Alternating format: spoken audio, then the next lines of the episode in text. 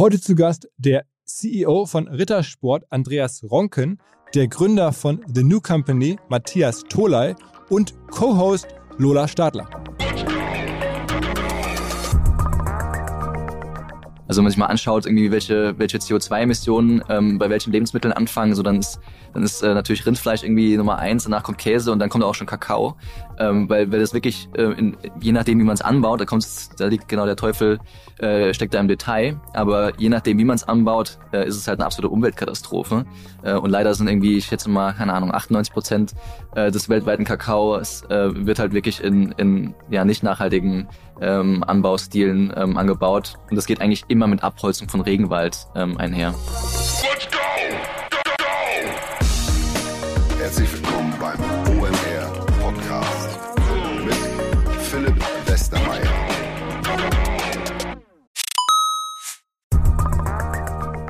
Es folgt ein kurzer Hinweis für alle OMR-Festivalbesucher, insbesondere die, die im B2B- oder Industriekosmos aktiv sind. Wie ihr alle Podcast-StammhörerInnen wissen, nutzen wir bei OMR schon seit längerem SalesViewer und weisen ja auch gerne hier darauf hin. Damit generieren wir wirklich zahlreiche B2B-Leads für uns und unsere verschiedenen Aktivitäten. Wer bislang SalesViewer noch nicht genauer selber unter die Lupe nehmen konnte, der kann das jetzt demnächst nämlich auf dem Festival tun. Und zwar gibt es dort einen Gemeinschaftsstand von SalesViewer mit OMR Reviews, wo unter anderem auch der neue OMR Viewer präsentiert wird. Ein Tool für unsere Kunden von OMR Reviews. Das Ganze findet statt in der Halle A1 am Stand C11 und noch mehr SalesViewer am zweiten Eventtag spricht der Gründer von SalesViewer, der Benny, auf der Blue Stage über spannende B2B Best Practices. Also da kann man auch nochmal SalesViewer kennenlernen. Ansonsten natürlich alle Infos im Netz oder in Halle A1 am Stand C11. Zurück zum Podcast. Wer uns seit vielen Jahren folgt, der weiß, wir sind sehr eng mit verschiedensten Akteuren beim Venture Capital Fonds Project A. Ich hatte früher mal eine Firma, Metrigo hieß die, bei der Project A Investor war. Hinterher haben wir die dann verkauft, zum Schluss an Zalando. Mindestens aus dieser Zeit, zum Teil auch davor, kenne ich die Akteure Florian Heinemann, den Uwe Horstmann, Anton Weiz, verschiedene andere und auch die Lola Starter, die etwas kürzer erst bei Project A tätig ist. Und dann kamen die vor kurzem auf uns zu und sagten, Mensch, hätten, wir hätten eine Idee für den OMR-Podcast, wir könnten noch mal ein Format zusammenbauen, wo wir gar nicht unbedingt Firmen aus unserem Portfolio, aber generell Gründer zusammenbringen mit Industrieveteranen, die sozusagen eigentlich gegeneinander antreten. Also der Newcomer, der den Platzhirschen angreifen will. Und die beiden jeweiligen Chefs diskutieren dann. Und das fand ich spannend. Und jetzt gibt es die erste Folge davon, vor einigen Wochen bereits aufgenommen. Thema ist hier die Schokoindustrie oder die Süßwarenindustrie, wie man das immer sagen möchte. Jedenfalls beim Rittersport und The New Company, also ein sehr, sehr dynamisch wachsendes Startup, die auch entsprechend Riegel und Schokolade und all sowas produzieren. Und Rittersport kennt, glaube ich, jeder. Und dann passierte Folgendes. Kurz nachdem wir den Podcast aufgenommen haben, gab es eine große Kontroverse, weil Rittersport seinen Handel, seinen Verkauf, seine Aktivitäten in Russland nicht abgestellt hat, nachdem es ja den Krieg dort gab, die Attacke von Russland auf die Ukraine. Und das hat natürlich zu sehr viel Verwunderung, Verärgerung, auch Wut geführt. Wir haben dann erstmal entschieden, wir halten die Folge zurück, wir sprechen mit den Leuten, fragen, was da los war, warum die so handeln. Uns wurde dazu erklärt, dass es extrem wichtig sei für auch die Kakaobauern, die die Ware herstellen, für die gesamten Personen, die in der Wertschöpfungskette auch in Russland tätig sind, dort weiter aktiv zu sein, ähm, auch denen sozusagen Sicherheit zu geben. Die haben ja auch mit dem Krieg, äh, so sieht das Rittersport, nichts zu tun. Deswegen haben sie sich gerade als Familienunternehmen entschlossen, dort weiter tätig zu bleiben. Sie bewerben allerdings in Russland keinerlei Produkte mehr, sie geben da kein Geld für Werbung aus und sie spenden alle Erlöse aus der Geschäftstätigkeit in Russland für die humanitäre Krise. Das ist das Statement. Das ist nicht von mir, das ist die Entscheidung von Ritter Sport offensichtlich. Wir dachten aber jetzt mit etwas Abstand, mit dieser Einordnung, ist es trotzdem ein sehr spannendes Gespräch. Jeder kann die ähm, Entscheidung von Ritter Sport ja für sich selbst bewerten. Ähm, ich wollte das einmal hier vorab stellen und weiterleiten in das Gespräch mit dem Andreas Ronken von Rittersport, dem Matthias Toley von The New Company und meiner Co-Moderatorin in dem Falle von Project A, der Lola Stadler. Auf geht's! Hallo zusammen. Hi. Hallo. Danke Hi. für die Einladung. Ja, ähm, so ein bisschen zum Einstieg vielleicht. Äh, fangen wir jetzt mal bei Rittersport an, weil ihr seid hier Gastgeber, sitzen ja bei euch hier im bunt bemalten äh, Konferenzraum in außerhalb von Stuttgart, so 20 Minuten. So ungefähr, ja. Äh, Andreas, du bist schon ganz lange hier am Start, ne? Ja, so äh, 16 Jahre, ja. Und seit sechs, sieben Jahren als CEO. Sie überlegen, ja, ich glaube ja, sieben Jahre. Und angefangen als, Angefangen als Deutsch sagt man Produktionsgeschäftsführer äh, und Technik, also äh, Produktion und Technikgeschäftsführer. Und wo warst du COO. vorher? wo warst du vorher? Ich war vorher bei Mars. Ah, okay, also klassische Industriekarriere sozusagen, immer in dem Bereich und dann irgendwann zu der Sport gewechselt. Ja, klassisch. Also ich bin äh, genauso wie Matthias, haben wir schon festgestellt im Vorgespräch, Maschinenbauer. Dass ich äh, mal äh, in die Lebensmittel komme, war für mich nicht so vorprogrammiert, aber hat sich so ergeben und ich bin auch heute glücklich, dass es so gekommen ist. Okay. Und sag mal, zu Rittersport selber, ähm, die Firma ist jetzt schon über 100 Jahre alt Mhm, das ist richtig. und in Familienhand. Immer noch in Familie, immer noch 100% Familie und das ist auch das Wichtigste, was wir äh, erhalten wollen, also die Selbstständigkeit und die Unabhängigkeit.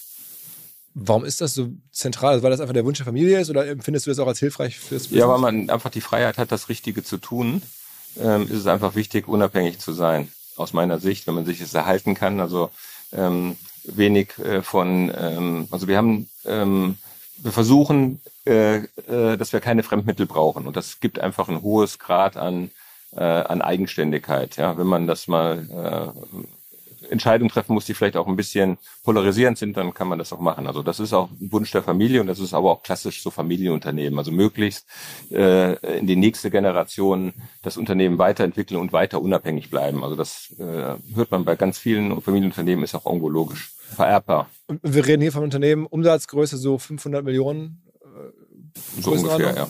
und mittlerweile nach, glaube ich, einigen Jahren, wo es auch mal nicht profitabel war, auch relativ profitabel wieder. Also von Profitabilität reden wir nie. Ja, ja, das aber- ist seine aber Sache. Also man- man- wir, wir, wir, wir, äh, wir als Familienunternehmen halten uns auch mal mit, bedeckt mit der Profitabilität. Wir geben Umsatzgrößen raus und äh, über äh, Profit reden wir eigentlich nicht. Okay, ich muss gleich mal den, den Matthias fragen, was du glaubst, was man in der Branche so für Profitmargen erzielen kann, wenn man so groß ist wie Rittersport. Ähm, aber vielleicht mal ein paar Worte vorab äh, zu, Bin gespannt. äh, genau, äh, zu, zu Nu. Also, ähm, also NU geschrieben, ne, mittlerweile einer wird es mittlerweile auch aus dem Handel kennen, ihr seid irgendwie jetzt auch unterwegs, aber noch nicht so lange. Richtig, naja, so an die 100 Jahre reißt noch nicht ran. Wir haben äh, 2016 gegründet. Und wie kam es dazu? Ja, wie, wie gesagt, wir sind eigentlich Ingenieure ähm, und da fragt man sich, wie, wieso machen jetzt Ingenieure Schokolade? Ähm, aber man muss gleich sagen, äh, auch da unsere unsere Story ähnlich, Andreas. Äh, wir waren es irgendwie nie so richtig mit dem Herzen, ähm, sondern wir haben das damals gemacht. Wir wollten wir wollten im Bereich Nachhaltigkeit was machen und äh, da gab es diesen tollen äh, Numerus Clausus freien Studiengang in Aachen. Äh, da gab es noch ein paar Plätze und äh, wir waren so wahnsinnig und haben uns dann für für Wirtschaftsingenieurwesen da einge, eingeschrieben und ähm, auch relativ schnell gemerkt, es ist eine harte Schule da in Aachen, ähm, schnell raus, ähm, schnell fertig gemacht ähm, und parallel ähm, habe ich jetzt noch als äh, unzufriedener Student äh, noch eine Heilpraktiker-Ausbildung angefangen ähm, und ja, das war irgendwie, äh, glaube ich, mein Zugang irgendwie zu dem Thema Ernährung. Also ich habe immer schon viel darüber gelesen und irgendwann äh, kam dann die Vorlesung zum Entrepreneurship noch dazu und das war so ein bisschen so Heilpraktiker, Entrepreneurship, ähm, gleichzeitig irgendwie das ganze Thema Company Building ähm, auch im Studium gehabt. Und dann kam einfach die richtige, kam der richtige Zeitpunkt. Wir waren in England. Äh, Ernährung äh, muss ich glaube ich nicht viel drüber sagen. Irgendwie englische Küche nicht unbedingt top notch. Ähm, und da haben wir einfach angefangen Snacks für uns zu entwickeln und so hat es einfach seinen Lauf genommen. Und mittlerweile seid ihr wie groß ungefähr? Aber wir sind so um, um die 100 Leute in, in Leipzig. Ja. Und umsatzmäßig? Wir machen dieses Jahr so zwischen 20 und, und 25 Millionen. Also ein Zwanzigstel von Rittersport. Danke, ja, es tut, tut, tut weh. aber- ja, ist ja, wenn man guckt über die Zeit, das, ja, nee, klar, wir, wir sind ja noch natürlich an einer anderen Phase. Auf jeden aber ihr Fall. habt irgendwie im Gegensatz zu Rittersport auch Geld aufgenommen und auch relativ viel eigentlich. Ne? Ja, also äh, genau das, das gleiche, wie jetzt die Familie äh, hier von Rittersport behaupten kann, das, das können wir nicht mehr. Also wir sind nicht mehr komplett unabhängig. Wir haben ähm, eigentlich schon 2020 angefangen, über Wandeldarlehen äh, Investoren mit reinzuholen und dann äh, letztes Jahr eine, eine größere Runde gemacht. Dann. Also wir reden davon 16, 17 Millionen. äh, ja, ich glaube 14 Millionen Euro, ja, sowas. Genau. Sagen wir, mal, äh, auch bekannte Investoren dabei. Ich glaube, ein, ein VC, der dafür, dafür bekannt ist, ähm, gerade immer in, in, die Food-Industrie zu investieren. Ähm, also schon auch eine namhafte Liste. Ne? Das ist ja mittlerweile auch so Signalwirkung. Ja, klar. Also wir hatten auch einfach echt viel Glück. Wir haben äh, immer zum richtigen Zeitpunkt die richtige Intro bekommen und sind super happy mit dem, äh, mit dem Setup an Investoren, das wir haben. Also da haben wir, glaube ich, wirklich wirklich viel, viel Glück gehabt. Was ist euer Kernprodukt? Also falls bei Rittersport, da weiß man ja, sind diese Tafeln. Was ist bei euch das Kernprodukt? Ja, super gute Frage. Es ist gerade intern ähm, auch nochmal eine, eine äh, Refokussierung sozusagen stattgefunden. Ähm, wir sind ja gestartet mit den Schokoriegeln, Nukao, ähm, und haben dann äh, relativ schnell gesagt, hey, es ist so viel, äh, es sind so viele schlechte Produkte eigentlich in den Regalen, es braucht eigentlich so viel Disruption, ähm, dass wir nicht nur Schokolade machen, sondern wir wollen auch andere Kategorien ähm, angreifen. Immer mit dem gleichen quasi Wertekorsett, irgendwie aus Bio, Vegan, plastikfreie Verpackung, anständiges Sourcing und so weiter. Was haben wir so oft noch nicht gut gesehen im Regal, dass wir gesagt haben, wir gehen wir gehen ein bisschen breiter, irgendwie so im Jahr zwei oder sowas war das.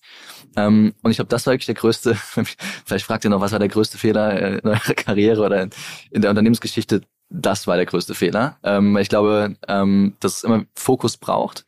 Ähm, und genau die Refokussierung, ich meine, äh, Rittersport macht's vor, glaube ich, äh, mit quadratisch praktisch gut. Ne? Haben wir auch schon, kann man sicherlich, gab es schon äh, öfter mal die Idee, auch mal andere Formate zu machen. Und es, es wurde dann immer quasi gesagt, nein, das, das ist unsere Nische. Und äh, ich glaube, genau dieses Nein sagen, das, ähm, das ist, glaube ich, was, was man am Anfang, wenn man jetzt noch gar keine Arbeitserfahrung hatte, so wie, so wie das bei uns äh, drei Gründern der Fall war, ähm, dann ist das erstmal so, eine, so ein Learning, dass man was wir dann durchlaufen mussten. Also, aber um jetzt auf die Frage nochmal zurückzukommen, was ist es dann jetzt? Genau, und jetzt sind wir quasi von dieser etwas breiteren Ausrichtung nochmal zurückgegangen auf, auf die Schokolade, wirklich also als das eine, die eine Produktkategorie sozusagen im Regal. Äh, und das wollen wir jetzt auch ausbauen. Okay, okay. Ihr habt gerade gesagt, das ist ja ganz spannend, also so, wenn wir zu Rittersport, wenn wir zu dir kommen, Andreas, ähm, wie wichtig ist denn dieses Unterscheidungsmerkmal Quadrat und Farbe für euch heute noch oder für den Erfolg, den ihr einfach bei euch seht?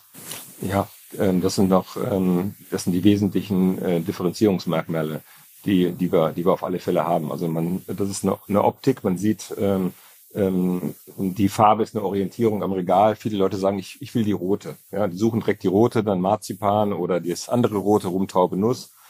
Und das ist äh, ähm, wirklich eine, eine geniale Orientierungshilfe und, und, und, und das hilft uns. Und auch das Quadrat ist einfach auch ein, eine optische Unterscheidung. Ähm, und da sind wir sehr dankbar, dass äh, die Clara Ritter das äh, so genial äh, mit dem Quadrat sich erdacht hat. Und äh, in den 70ern ist das mit der Farbe entstanden. Ja, das war ja auch nicht immer so.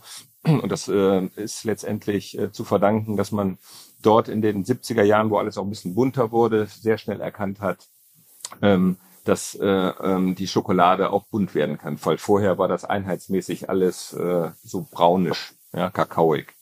Und also damals würden wir sagen, waren wir rebellisch. Ja, und, und, und dadurch hat es auch ein, äh, äh, damals einen wesentlichen Hub genommen. Würdest du sagen, dass das der entscheidende Differenzierungsfaktor für euch ist? Also tatsächlich am Ende, sag ich mal, hart die Verpackung? Nein, das ist einer, einer von vielen, aber das ist sicherlich, ähm, ähm, heute muss man sich über viele Dinge unterscheiden. Das geht natürlich beim, äh, bei der Schokolade erstmal der primäre Grund, warum Schokolade gekauft ist, es muss gut schmecken. Und es darf dann auch kein äh, üblen Nachgeschmack sein, weil wir wissen auch, in der Schokolade gibt es auch Nachhaltigkeitsthemen. Also das muss beides äh, also passen. Ja, und ähm, dann hat man aber natürlich ähm, ähm, gewisse Sachen, die einfach wichtig sind. Man muss im Regal und im LEH auch auffallen. Ja, und, und da hilft uns natürlich sozusagen ähm, die äh, äh, Marke ist quadratisch. Das ist ja sozusagen, haben wir auch, äh, unsere Mitbewerber wollten uns das ja auch mal wegnehmen. Ja, ähm, und äh, ja, da gab es auch einen längeren Gerichtsstreit äh, und wir haben ihn dann letztendlich auch gewonnen und es ist schon ein wichtiges Item für uns. Seid ihr in den letzten Jahren eigentlich gewachsen mit Rittersport? In den letzten so zehn Jahren jedes Jahr ein bisschen zugelegt? Ja, wir sind gewachsen, ähm, ähm, hauptsächlich natürlich auch im internationalen Bereich äh, sind wir gewachsen, aber, aber, auch, aber auch in Deutschland. Es gibt immer ähm, gewisse Wellen, man muss auch nicht jede, ähm, ich sage es mal, Vermarktung mitmachen und äh, ähm, wir haben aber äh, über alles äh, ein, ein, ein Umsatzwachstum. Ja. Mhm. Ganz spannend nochmal als Frage, wenn du sagst, also aus der Konsumentenperspektive gesprochen, würde ich sagen, dass ihr wahnsinnig innovativ seid, gerade was eben diese neuen Zusatzstoffe angeht oder eben auch den Trend mitgeht mit Einhorn, mit Cannabis, mit Hanf ähm, und da einfach super viel mit Special Editions arbeitet. Was bringt euch das an Umsatz versus was bringt euch das dann am Branding oder eben an dieser Positionierung? Ja, Limited Edition sind im Prinzip so eine Speerspitze. Da kann man schon ähm, ähm, ja markantig auftreten und Schokolade soll auch Spaß machen. Wir haben so Einhorn gemacht, auch Schoko und Gras. Ähm, das äh, ist einfach ähm, dem geschuldet, wir haben auch nicht diese riesigen Werbebudgets. Wir versuchen halt mit kleineren Sachen ähm, ähm, auch Aufmerksamkeit zu erzielen und auch ein bisschen Freude zu bringen. Aber viel wichtiger ist, ähm, dass wir versuchen auch ähm, ähm, zum Beispiel mit diesem Kakao Inada auch ähm, so wichtige Themen, die uns wirklich am Herzen liegen, äh, wie zum Beispiel diesen Einsatz von Kakaosaft, äh, der sich ja dann an dieser Kakao Inada, also Kakao und nichts anderes, also sozusagen 100% Kakao, ähm, äh, einen Weg zu finden, wie man, wie, wie man das im Prinzip an die Menschen bringen kann. Und ähm, da ist es einfach wichtig, ein bisschen anders zu sein. Äh, ähm, und das, das genießen wir auch. Und das ist auch wieder eine Frage der Unabhängigkeit. Sind wir äh, als Familienunternehmen unabhängig, können wir eigentlich sehr, sehr stark selber bestimmen, was wir machen und müssen dann nicht Leute fragen. Was ist denn eure Differenzierung? Also wenn man jetzt so raushört, wieso der Sport jetzt schon über die Jahre macht, wie würdest du sagen, ist eure, euer Edge in dem Markt? Ja, also ähm, du hast gerade gesagt, ähm, der Geschmack ist das Wichtigste im Produkt. Ähm, das glaube ich auch. Ähm, zweitens ist es halt auch trotzdem weiterhin Preis und Verfügbarkeit. Ja. Und dann kommt auch erstmal, glaube ich, für viele Konsumenten lange nichts. Ähm, und ich glaube, da kommt dann das Thema Verantwortung der Unternehmen rein, weil es gibt halt noch viel mehr, worum man sich eigentlich auch kümmern sollte. Nur nicht alles fließt in die Konsumentscheidung am Regal dann rein. Und ich glaube, das ist, dass wir da die extra Meile gehen ähm, und uns wirklich genau anschauen, okay, was sind denn so die, die negativen Side-Effects ähm, von Schokolade, äh, aber generell von Lebensmitteln, decken das auf, neutralisieren das für uns. Ähm, du weißt sicher, wir, wir pflanzen für jeden verkauften Riegel äh, einen Baum, haben letztes Jahr die, die 10 Millionen Bäume-Marke da geknackt ähm, und sind auch bei der Verpackung, glaube ich, ähm, unter den Pionieren gewesen, die da zum ersten Mal jetzt eine, eine hauskompostierbare Verpackung entwickelt hat, die du zu Hause in deinen Gartenkompost werfen kannst. Aber ist das schon so ein bisschen zukunftsgewandt, weil, weil ihr erwartet, dass das euch eines Tages hilft oder hilft euch das jetzt schon? Also verkauft ihr jetzt mehr gefühlt, weil ihr so agiert oder ist das einfach auch für euch selber, fürs gute Gefühl oder für die Erwartung, dass es in Zukunft noch wichtiger wird? Wie ist das aktuell? Also ich glaube, das ist wirklich der Grund, warum wir überhaupt im Business sind. Diese, diese Bäume zu pflanzen, der Natur was zurückzugeben. Das ist wirklich der Hauptgrund, warum wir überhaupt äh, Unternehmer geworden sind. Und wir verkaufen jetzt zufällig Schokoriegel. Ähm, so kann man es im Prinzip zusammenfassen. Also es ist für uns das wirklich in der DNA des Unternehmens drin, so zu denken und so zu handeln. Und die anderen Sachen sind für uns jetzt im Prinzip Operations. Also das geht darum, kriegen wir ein sauberes Sourcing hin, haben wir die Produktion im Griff, die QM, die Qualitätssicherung ähm, und danach noch ein spannendes Vermarktungskonzept drumherum zu bauen. Aber am Ende des Tages, wir machen ja Schokolade. Ja, das ist jetzt auch nicht Rocket Science. Ähm, uns geht es wirklich darum, dieses, dieses Umdenken in der Wirtschaft mit zu triggern. Das ist, glaube ich, wirklich so das, wo, wo der Konsument auch merkt, okay, hier ist das Unternehmen irgendwie, das ist irgendwie ein bisschen anders gestrickt als viele von Ihr denen, die es am Ende durch Handel, ne? Wir verkaufen den Handel, klar, ähm, auch da irgendwie äh, in LEH, aber in Drogerie, im Biohandel äh, natürlich auch vor allem. Ähm, und wir haben auch ein, ein, ein größeres Direktkundengeschäft. Wie, ähm, wie viel Prozent ist für Direktkunden bei euch? Das schwankt natürlich ein bisschen saisonal, aber ähm, das waren in Corona-Zeiten, waren das teilweise über 40 Prozent. Ach wirklich, die äh, auf der Website bei euch im Shop sagen, ja. schick's mir zu. Genau, ja. Und, ähm, Wie ist es bei euch? Mal ganz kurz Vergleich. Ritter, was ist so direkter Anteil bei euch? Sehr gering. Also bei uns ist das äh, hauptsächliche Geschäft äh, das, das Lebensmittel-Einzelhandelgeschäft. Ja, also ich muss ja schon dazu sagen, dass wir jetzt post-Corona sozusagen, ähm, dass es da schon noch wieder zurückgeht. Also das waren dann Peaks. Äh, und dann haben wir natürlich unsere saisonalen Peaks, klar. Und dann Gifting und sowas. Aber ist denn der Handel dafür offen? Also wenn man da jetzt mit einem Einkäufer spricht und sagt, okay, ich will jetzt, dass du meinen, am Ende verkauft ja an die. Also ich meine, das ist ja nicht so, dass jetzt der Hörer direkt bei euch kauft, also außer er kauft direkt und der Handel kauft halt. Du musst ja den überzeugen. Und so ein Einkäufer, sag ich jetzt mal, von, von Rewe oder von Edeka, der ist ja, kann ja, wie man so hört, recht trocken sein. Ähm, und wenn man dann da sagt, irgendwie, äh, aber wir pflanzen davon einen Baum und so, dann ist es ja, was dem Endkunden gefällt, aber vielleicht, du musst ja durch den Handel durch. Wie, wie reagiert denn der darauf? Dass wir ein, ein D2C-Geschäft haben noch dazu, meinst du? Oder? Das auch, aber vor allen Dingen auch auf eure Positionierung, auf euren Edge, also auf diese Nachhaltigkeitsaspekte.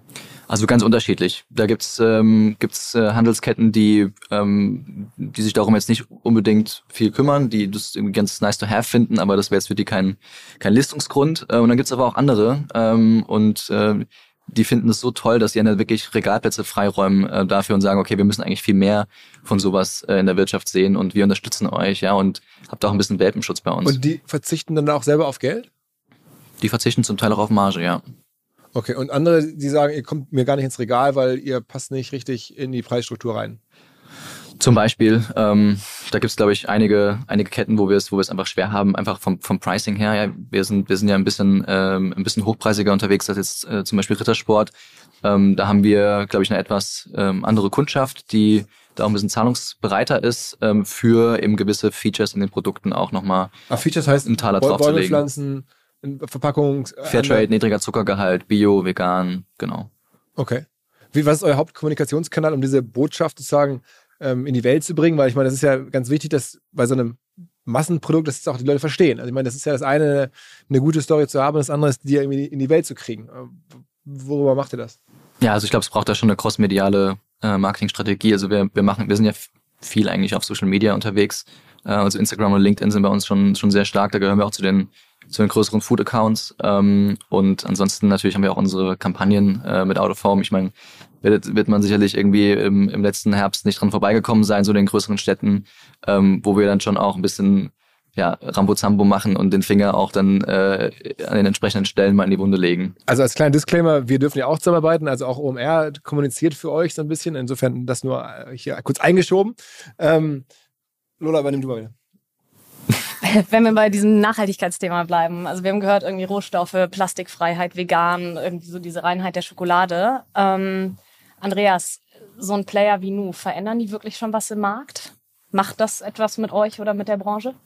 Ja, ich, ich glaube, die ganze Branche ähm, ähm, bewegt sich. Ja, ich meine, wir sind ja ähm, ähm, im Endeffekt folgen wir dem, dem, dem Konsumententrend oder wir versuchen einen zu machen. Ja, und ich glaube, jetzt in der in der äh, ähm, Schokolade gibt es ähm, unterschiedlichste Player. Es gibt Player, die sind intrinsisch motiviert, ja, genau wie du, Matthias, das beschrieben habt. Ihr macht das Geschäftsmodell, um auch was Gutes zu tun. Ja. Wir haben das auch so, wir haben es ins Leitbild geschrieben bekommen, ähm, wir brauchen ein Geschäftsmodell, ähm, das im Einklang mit der Natur und den Menschen ist. Und sonst haben wir kein Geschäftsmodell. Sagt die, dann sagt die Familie, dann gibt es kein Geschäftsmodell, lass uns das einstellen, weil dann, dann macht das keinen Sinn mehr. Und ähm, es ist nicht so diese, und da gibt's aber natürlich auch noch das klassische Geschäftsmodell, was andere Mitbewerber haben, äh, die das Buch gelesen haben. Ähm, Zweck einer Unternehmung ist die Gewinnmaximierung. Und Punkt. Und alles andere wird ausgeblendet. Ja? Und, und man hat natürlich im Markt diese unterschiedlichen Player äh, am Markt. Man hat also die Leute, die folgen, die sagen, ich mache Nachhaltigkeit, weil das ist jetzt ein Trend. Ich muss das bedienen, ja, also weil das das kommt jetzt irgendwo an. Und es gibt welche, die sagen, also ich will das eigentlich, äh, äh, das ist das Richtige zu tun, ja, und ich mache das auch, wenn es dann äh, im Prinzip eigentlich nur ganz wenige Leute kaufen oder oder oder auch machen, ja. Und, äh, und, und das hat man halt. Man hat diese unterschiedlichen Welten und äh, ähm, natürlich freut es mich äh, um jedes Unternehmen mehr, was intrinsisch motiviert ist, also wie Nu, ja, weil wir das auch sind, weil wir sagen, wir müssen das Richtige tun, um richtig gute Schokolade zu machen. Und deswegen gucken wir auch nicht so sehr, was, was unsere Mitbewerber machen. Ja. Aber hat denn Nu dir schon wohl Umsatz, auch wenn es nur wenig ist, abgenommen? Nein, also ich glaube, der Markt ist so groß, also das, das weiß man ja nicht, ob es da irgendwelche äh, also ähm, Effekte gibt. Das glaube ich ja nicht. Ich glaube, es ist ein ganz anderer ähm, Verwendungszweck, ja, ähm, ähm, und auch eine andere Zielgruppe. Also und ich, ich äh, glaube auch dieses alte äh, Modell, so, so Mitbewerber, Konkurrenz. Also ich bin sehr äh, großer Sportler und ich gucke auch gerne sehr Fußball. Ja, da, da ist das auch auf dem Platz auch gut angebracht. Ja, aber ich glaube, was ich mir jetzt auch wirklich wünschen würde, ist, es muss sich, äh, man redet immer viel über Nachhaltigkeit, auch in der Schokolade, und es muss sich einfach was tun. Es wird viel zu viel geredet und zu wenig gemacht. Und es müssen alle zusammenarbeiten. Es müssen NGOs zusammenarbeiten, der Handel zusammenarbeiten und die auch ähm, Produzenten in einer gewissen Form, solange es kartellrechtlich irgendwie erlaubt ist, irgendwie zusammenarbeiten. Weil im Endeffekt nur dann bewegt sich was für einen Kakaobauern. Also wa- wa- was mich immer nervt, ist, wenn halt ganz viel geredet wird über Nachhaltigkeit, ja, und ich bin dann äh, im Ursprung und sehe, dass, dass da hat sich wenig verändert. Ja, und das frustriert die auch, ja, dann, dann sitzt da ein Siegel und da ein Siegel und jetzt ist alles gut, ja, und äh, aber eigentlich ist nicht. Ist, äh, Was ist denn bei Schokolade generell das größte Problem? Also man, wenn ich jetzt über Öl nachdenke oder Autos, dann ist das ja offensichtlich. Aber was ist denn bei Schokolade so, dass das das größte? Ja, es gibt mehrere Themen. Es gibt das Thema na, illegale Kinderarbeit, es gibt das Thema ähm, äh, Living Income, ja, also sozusagen haben die genügend, äh, äh, gibt es da auch, äh, kann man damit als Kakaobauer auskommen?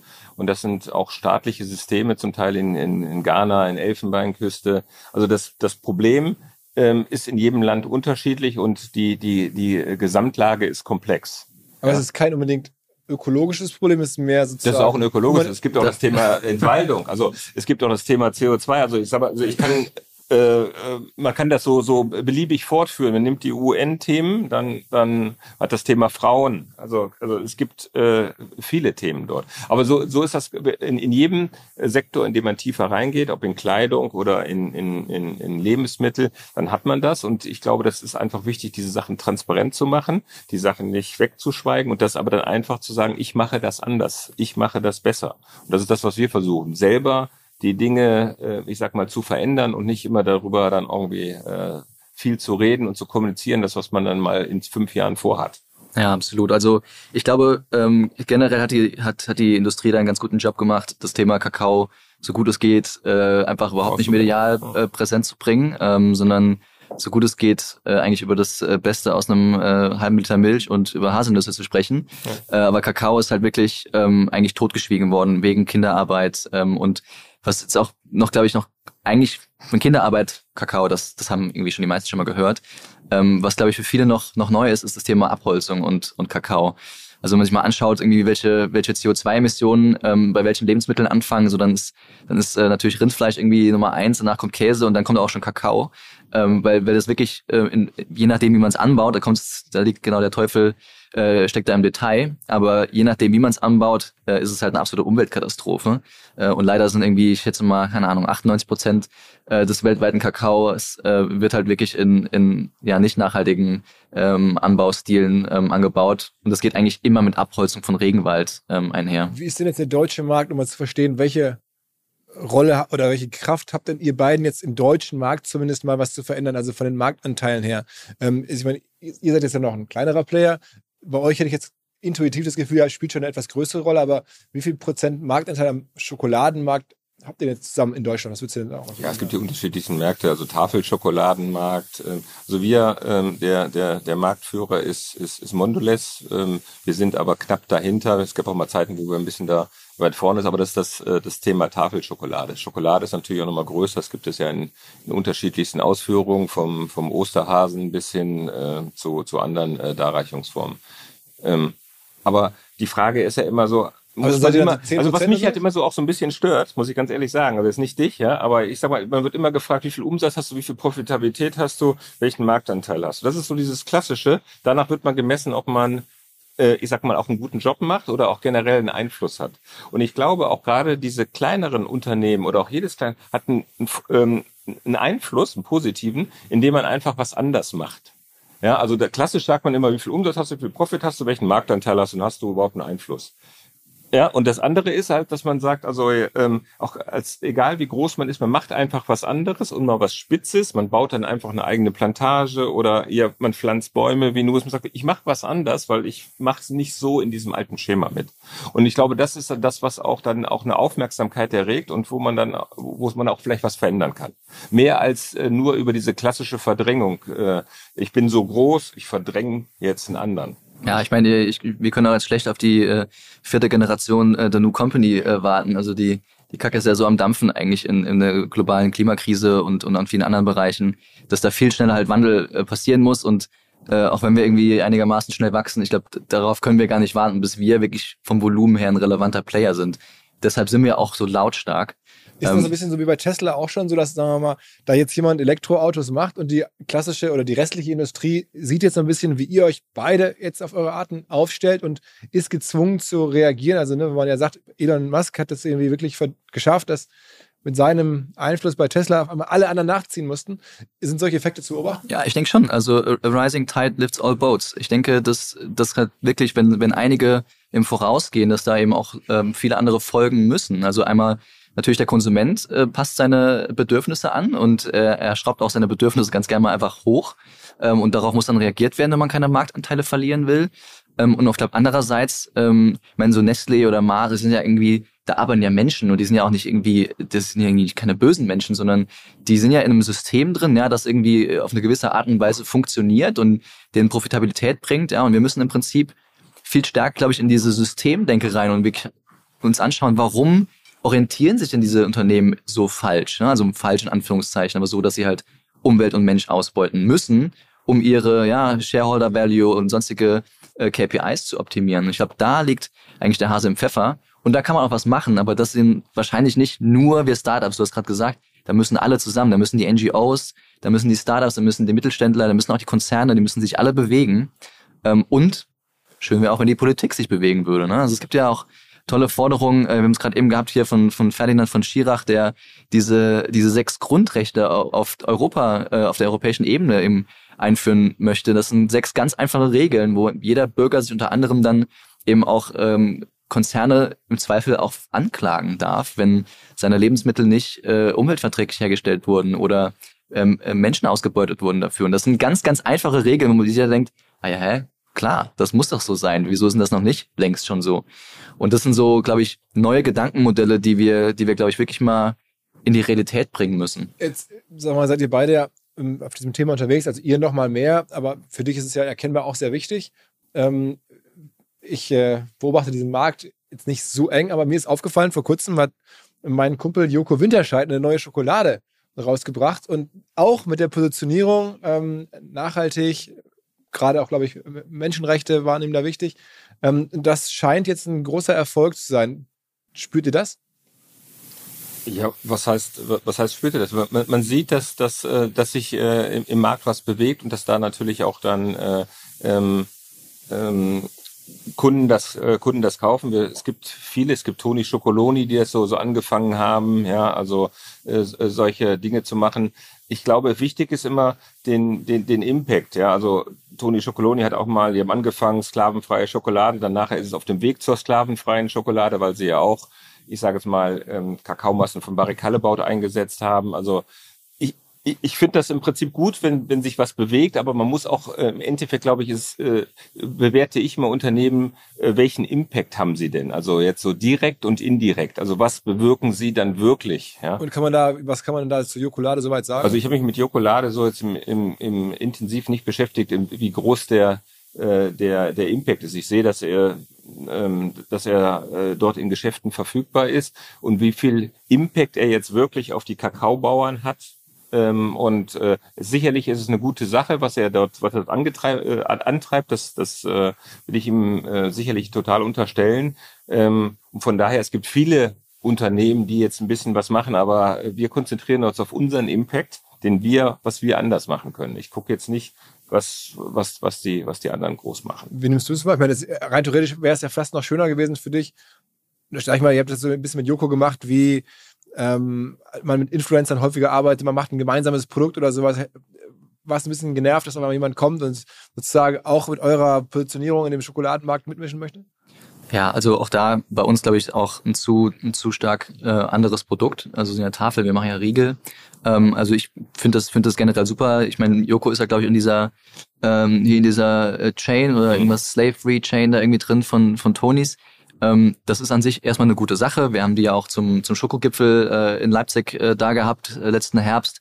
Und ähm, da merkt man was schon dann relativ schnell, wenn man ein bisschen tiefer fragt, so ganz genau wissen wir dann doch nicht, wo, wo dann äh, der Kakao herkommt. Und, ähm, und das ist halt, glaube ich, das, was du auch gerade meinst. Also diese Authentizität hinter der, hinter dem Tun, die ist halt super wichtig. Und bei vielen Unternehmen, die halt vorne raus äh, marketingseitig da, glaube ich, einen super Job machen, ist es dann wenn man die Supply Chain sich anschaut, dann eben doch oft nicht ganz so ähm, ist wirklich stabil. So, so krass, dass also auch selbst, weil man das ist ja bei denen, also ich nehme das jetzt so wahr, Jokolade, klar, es kommt von Joko, aber es ist ja schon ganz klar diese Absenderschaft plus halt wir machen das fair und nachhaltig. Und das hätte ich jetzt noch, ja, also noch konkreter erwartet. Ich will, das, ich will das gar nicht, will das gar nicht diskreditieren. Ähm, also ich glaube, einfach klar ist, dass, dass, dass große Bestandteile äh, einfach nicht nachverfolgt verfolgt werden können.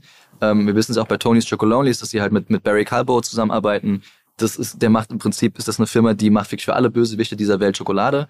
Ähm, äh, mit denen zusammenzuarbeiten ist irgendwie allein schon in sich ein Statement, dass ich erstmal da Barry Calbo, das ist glaube ich eine, ist es eine Schweizer ja, Firma, also es ist ein, ist ein, ist ein Gigant, den kennt man nicht.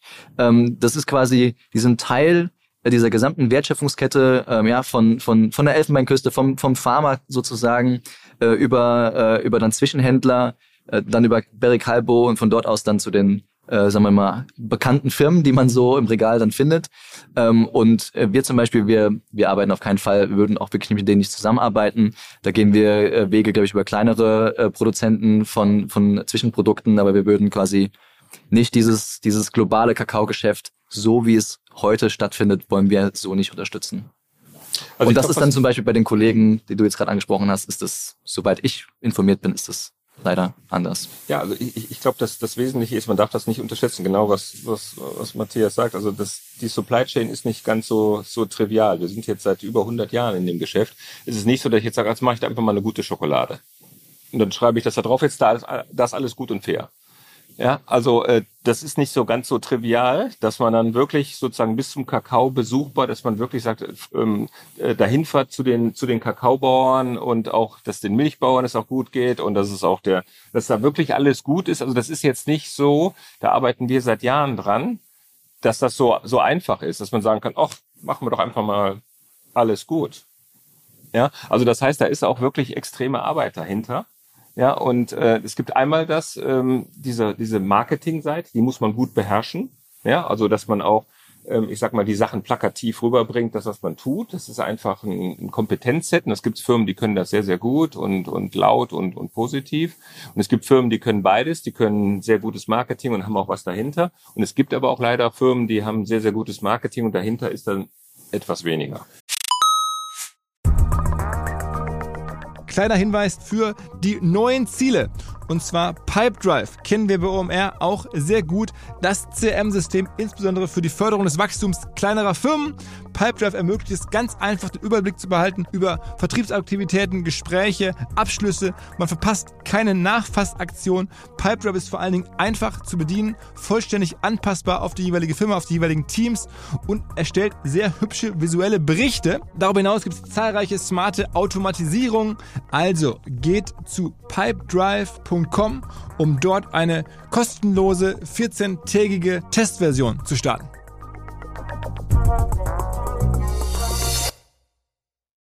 Zurück zum Podcast. Lass mich noch mal, bevor ich will einmal kurz dir was dir vorgreifen, Lola, weil ich jetzt eine wirklich total wichtige Erkenntnis für mich ziehen möchte, generell. Ähm, es gibt ja mal diese Diskussion, auch im Fashion-Bereich ist ja genauso. Ne? Also welche Rolle hat am Ende bei Veränderung der Konsument und welche hat der Produzent? Und dann ist immer die Hoffnung, der Konsument würde mit seiner Stimmabgabe an der Kasse quasi dafür sorgen, dass jetzt nachhaltige Sachen gekauft werden und dass halt irgendwie die richtige Wahl getroffen wird.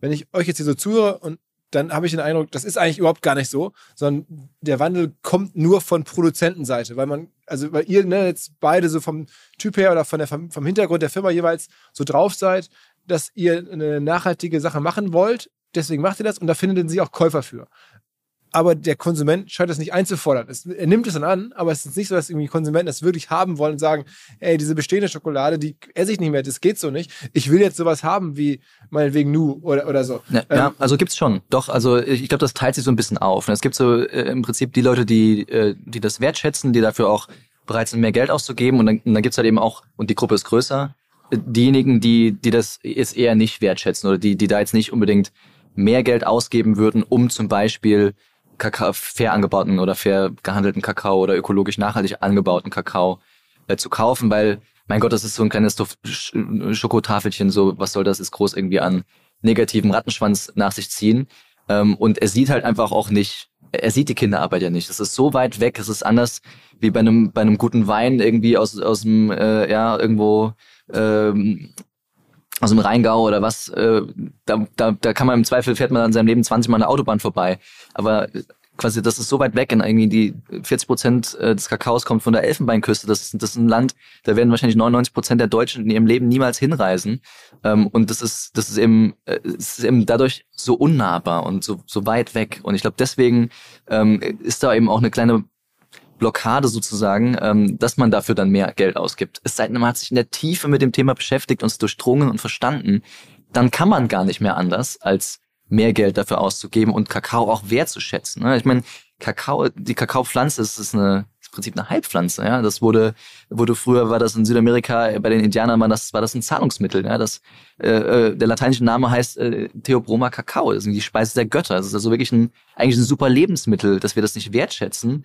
Äh, ist eigentlich total schade und und kommt eben auch, ähm, glaube ich, daher, dass eben der Anbau doch so schmutzig ist. Was kann und muss denn dann aber die Konsequenz sein? Ist es dann die eigene nachhaltige Kakaoplantage? Damit habt ihr angefangen, richtig, Andreas?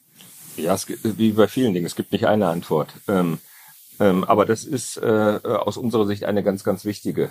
Ähm, äh, Initiative, die wir gemacht haben, weil es geht dann wieder, man muss was tun, man muss was verändern. Und was wir machen, wir haben die Kakaoplantage deswegen ähm, gebaut, um eigentlich äh, im Wesentlichen zwei Dinge äh, zu beweisen. Einmal, dass es nachhaltig möglich ist, Kakao anzubauen. Ja, also so, dass die Leute ein, ein auskömmliches äh, Gehalt haben, dass die äh, der Umwelt und der Fauna es gut geht, dass das möglich ist. Ja, den Beweis wollten wir erbringen. Ja, ähm, und den, den haben wir erbracht, auch, auch wenn die äh, Kakaoplantage noch nicht jetzt in der vollen Blüte ist, dass wir noch ein bisschen brauchen, bis alle Bäume äh, wachsen. Und das Zweite ist, wir haben auch immer als Vision gehabt, äh, die beste Schokolade der Welt zu machen.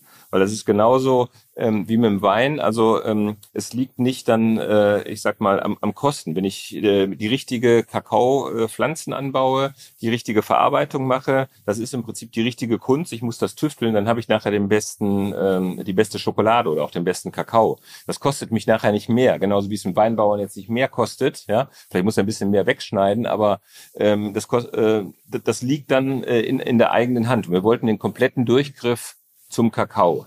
Ähm, ich, ich nehme immer Wein. Ja, Wein ist für mich sozusagen so der Hero. Jeder kennt sich, äh, wie du auch gesagt hast, äh, im Rheingau. Also jeder war schon mal beim Weinbauern und kennt sich aus, was der macht, was der im Winter macht und und äh, hat ein Vokabular äh, im Abgang, äh, Tannine und und degustieren. alle wissen direkt 20. Also alle. Es gibt ganz ganz viele Weinversteher sozusagen in Deutschland. Ja? Es gibt aber ganz, ganz wenig ähm, Schokoladenversteher oder auch äh, Lebensmittelversteher in Deutschland. Ja? Die wissen nichts über Zusatzstoffe, über Aromen. Wir haben keine Aromen mehr drin, ja. Ähm, oder auch, äh, also die, oder dass es halt besser ist, ähm, ich sag mal, kleine Zutatenlisten zu haben. Also das wenig Wissen. Und ähm, aber ich bin da sehr positiv. Die, die jungen Menschen, mit denen ich spreche und auch so unsere Marktforschung, die wir so machen mit jungen Menschen, da, da ändert sich was. Ja, also äh, meine Mutter werde ich auch nicht mehr dahin kriegen, dass die irgendwie die Deklarationsliste liest. Ja, aber ähm, wir wissen das äh, auch aus Studien, dass das die jungen Leute, die wollen viel, viel mehr wissen. Ich glaube, dass es wirklich so eine Welt gibt, wo dann halt Leute demnächst so über Schokolade reden wie über Wein, wo dann so, äh, ja, so da auch irgendwie den Sommelier an den Tisch kommen lässt und sagt, was haben wir denn heute für Schokolade? So ja, das wäre ein Traum. Ja, natürlich ist das jetzt auch ziemlich weit weg und das ist auch eine Transformation. Ja, ähm, und es gibt natürlich wie immer, es gibt immer so ein, paar, die die sind schon sozusagen da, die die die machen, die zelebrieren das. Ja, aber ich ich glaube, es äh, es gibt keinen Respekt. Ähm, äh, für den Kakaobauern, wenn äh, das einfach so wegschnabuliert wird, ja, und mit hohem Zuckergehalt so Süßigkeitsschokoladen. Ja, also ich glaube schon, der Trend geht auch in mehr kakaoige Schokoladen. Da hat Deutschland auch einen Weg zu gehen, zum Beispiel gegenüber Italien, die auch viel dunkler essen. Ähm, wenn man das mit Wein vergleicht, sind wir immer noch so bei dem Süßwein, ja, so bei der bei der Liebfrauenmilch. Ja, und, äh, und, und da gibt's auch, also wenn man sich auch in Schokolade rein isst, dann, dann kommt man auch dahin, äh, dass man sich dann auch mehr in die kakaoigen Sorten, also dann, dann möchte man auch mehr den Kakao schmecken, also das, das, das, äh, das kräftigere. Ähm, aber das ist eine Transformation und es ist genauso, wie, wie eben auch äh, Matthias er erzählt hat. Also es ist natürlich ähm, jahrzehntelang überhaupt gar nicht in der Schokolade über Kakao gesprochen worden. Und da muss man sich jetzt auch nicht wundern, ja, ähm, dass das auch nicht da ist. Aber ich bin deswegen positiv. Beim Wein, ich glaube 85 war der Weinskandal. Da gab es Rotwein im Wesentlichen und einen Weißwein, ja. Und dann gab es diesen Glykol-Skandal, ja, sozusagen. Das erinnert mich noch sehr gut. Ähm, und äh, da hatte keiner so eine Ahnung. Da gab es nicht diese Weinversteher. Und dann gab es einen ganz großen Generationswechsel, weil da war das Geschäft kaputt. Da sind die Jungen an die, in die bei den Weinbauern rangekommen und die haben das Geschäft komplett anders aufgedreht ja, transparent, haben die Leute reingezogen in die Weinwelt und haben die in die Keller geholt, die vorher verschlossen waren, da durfte man nicht rein, da wurde irgendwas gemacht, ja. Ähm, und, und die haben es geschafft und das ist jetzt auch mal gerade äh, 25 Jahre her. Ja, und ich, ich glaube, worum es an uns am Ende geht, ist, ist die Wertschätzung für den Kakao. Das ist ja, also wenn man das mal anschaut in der Doku oder was, das ist eine Schweinearbeit, äh, diese, ja. diese Pflanzen zu pflegen, ähm, auch das nachher zu ernten und weiter zu verarbeiten. Und der Kilopreis, den der Weltmarkt äh, bereit ist zu zahlen äh, an den Kakaobauern oder an die Kooperativen, ist einfach viel zu gering.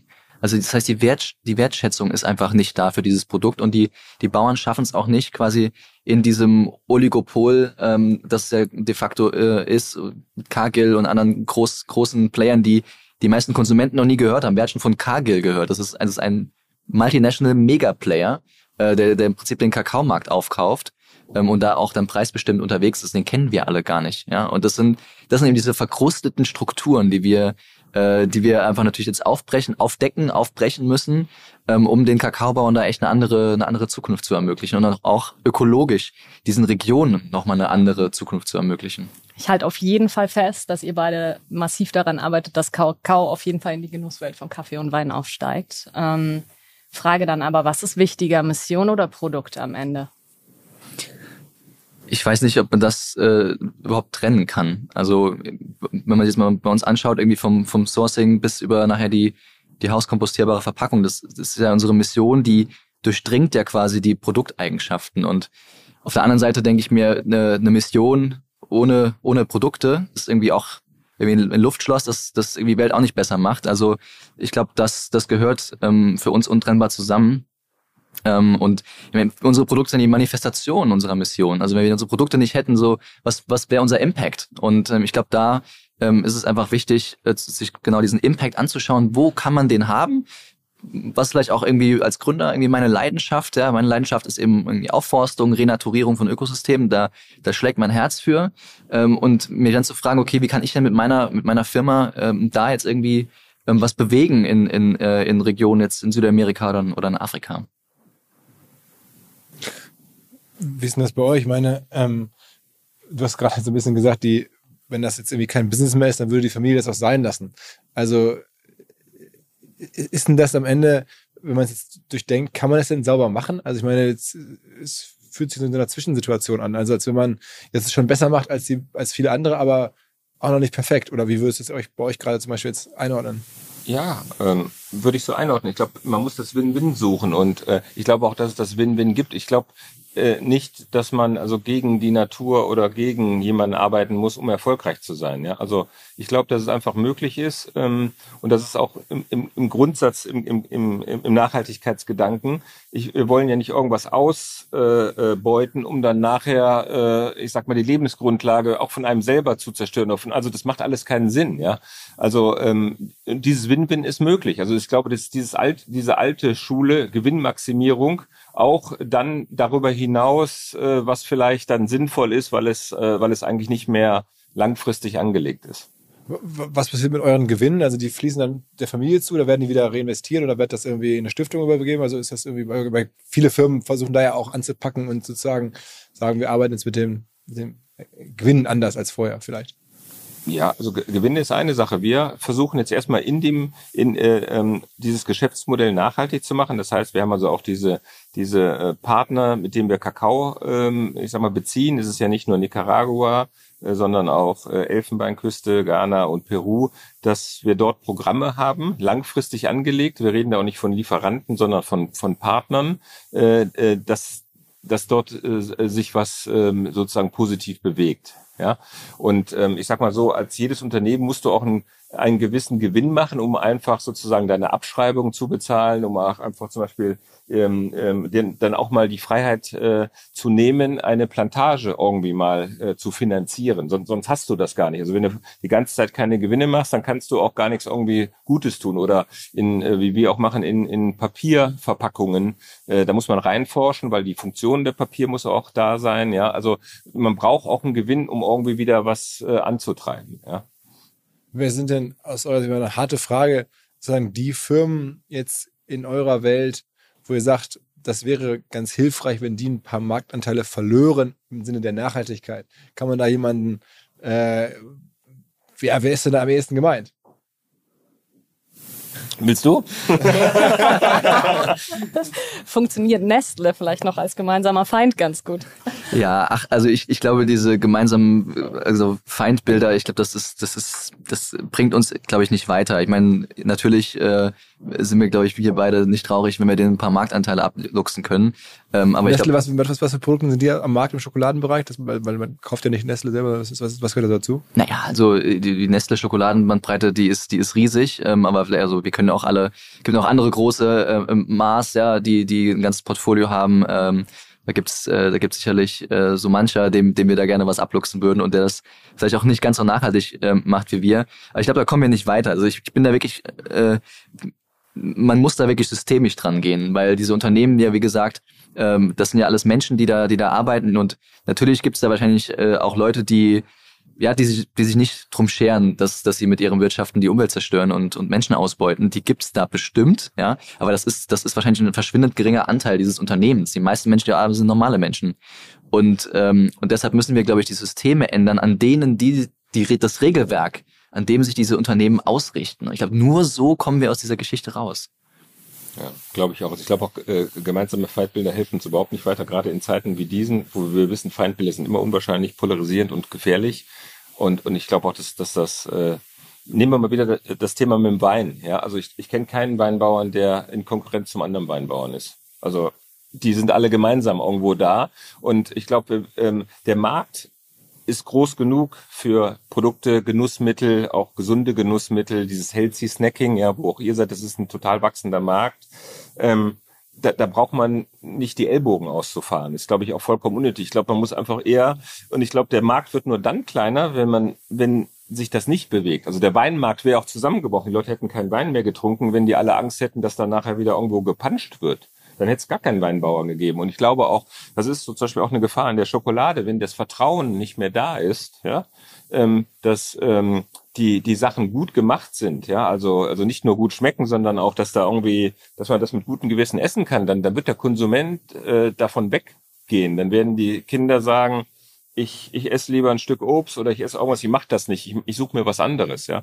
Und ich glaube, das ist die Gefahr, dass, ähm, dass eine, äh, wir müssen da auch eher, sag ich mal, zusammenarbeiten. Natürlich ärgert man sich über manche Leute, die dann vielleicht das irgendwo, die dann so auf der Welle mitreiten, so Greenwashing und so weiter. Aber ähm, ich habe mir angewöhnt, das bringt nichts, sich zu ärgern, sondern äh, ich sag mal, äh, ich hatte mal einen guten Trainer, der hat gesagt, Andreas, konzentriere dich nur auf dich selber guck nicht, wer links und rechts neben dir läuft. Das bringt alles nichts. Du kannst nur dich. Und das ist, glaube ich, immer eine ganz gute, ganz gute Geschichte, ja.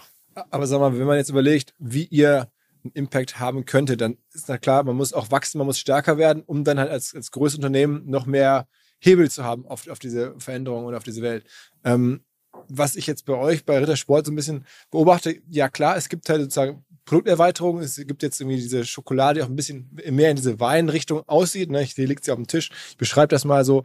Und da ist dann halt nicht irgendwie eine, Farbe drauf, sondern ist dann irgendwie eine genaue Prozentangabe, wie viel Kakao ist da drin. Und das wirkt ein bisschen mehr nach ähm, elaboriertem Geschmack und nicht mehr nur nach knalligen Farben. Das, das, das merkt man schon. Aber zum Beispiel, ähm, eine der Sachen, über die ich mir jetzt Gedanken machen würde, glaube ich, wenn ich jetzt bei euch wäre und in diese Richtung Wein gehen würde, wie kriegt man zum Beispiel Läden hin. Ne? So Wein lebt ja auch von dem Weinhändler an der Ecke, wo man hingeht. Ähm, es gibt jetzt bei Craft Beer, auch sehe ich in Hamburg, so Craft Beer Läden, die auch versuchen, ein bisschen elaborierter zu werden über halt den Händler, der dann ein riesen Sortiment hat. Ähm, Wäre es nicht auch ein Weg zu sagen, okay, wir brauchen jetzt am Ende auch mal einen Schokoladenfachhändler und nicht nur den Handel? Ist sowas, was, was, was ihr euch überlegt? Ja, äh, äh, absolut. Also ist auch ähm, Schokoladenfacher mit mit speziellen Produkten, die brauchen auch eigene Produkte, ist etwas, was wir was wir äh, was wir in der Überlegung haben. Ja, wir haben auch jetzt in unseren eigenen Läden so so Rittersport Manufakturprodukte. Das sind wirklich so handgefertigte Schokoladen, ja, die in kleiner Stückzahl gemacht werden.